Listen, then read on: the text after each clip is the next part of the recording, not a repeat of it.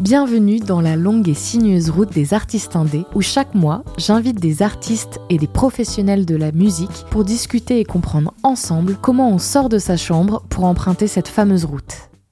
Long and Winding Road, qui a donné en partie le nom de ce podcast, a été écrite par Paul McCartney en 1969. Elle parle de l'inaccessible, la porte que vous n'arrivez pas à atteindre. C'est la route dont vous ne voyez pas la fin. Pour moi, c'est une définition d'une carrière artistique, un rêve que l'on espère atteindre un jour.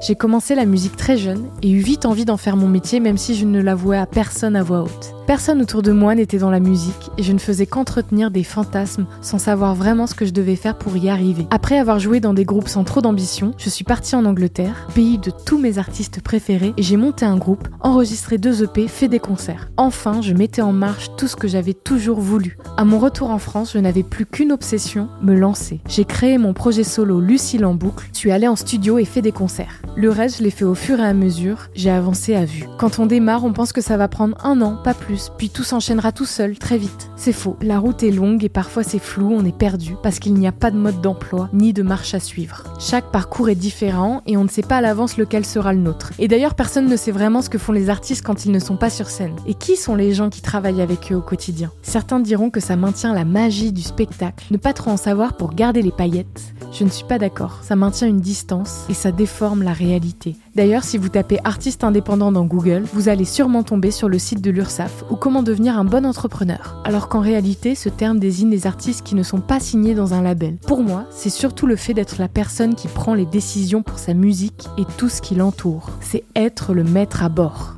À travers ce podcast, j'aimerais donner l'image la plus vraie de la vie des artistes indépendants aujourd'hui et du chemin à parcourir quotidiennement. Dans chaque épisode, j'inviterai les personnes concernées, des artistes ou des professionnels de la musique pour aborder des sujets spécifiques et en discuter ensemble. Je suis Lucille en boucle, autrice, compositrice et musicienne, et je vous emmène avec moi dans l'envers du décor sur la longue et sinueuse route des artistes indés. Ce podcast est possible grâce à l'aide de l'Adami. Le visuel a été fait par Lynn Garcia. Merci à eux et merci à vous qui écouterez ce podcast.